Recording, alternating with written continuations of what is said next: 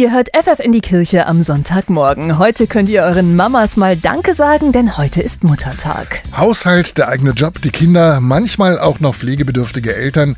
Ja, da kommt einiges zusammen und Claudia Harmann von der Kurberatung der Caritas in Bad Essen hat festgestellt, viele Frauen merken gar nicht, wie stark sie eigentlich belastet sind.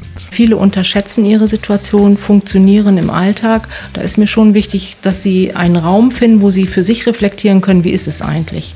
Und ähm, ich sehe auch viele Betroffene, die dann plötzlich erschüttert sind und sagen, ich wusste gar nicht, dass ich so viel leiste im Alltag. Solche Überlastungen können langfristig krank machen. Viele Mütter merken das ja auch. Sie haben Kopf- oder Magenschmerzen, eine total verspannte Muskulatur und fühlen sich erschöpft. Spätestens dann ist es an der Zeit, mal über eine Kur nachzudenken. Es gibt einmal die Mütterkuren und die Väterkuren.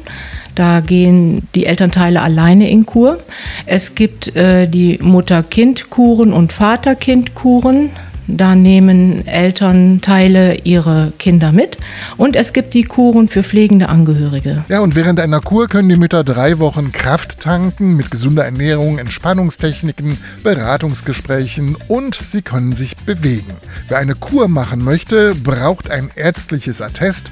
Oft lohnt es sich aber auch, zu einer Kurberatung zu gehen, weil viele Anträge erst einmal abgelehnt werden.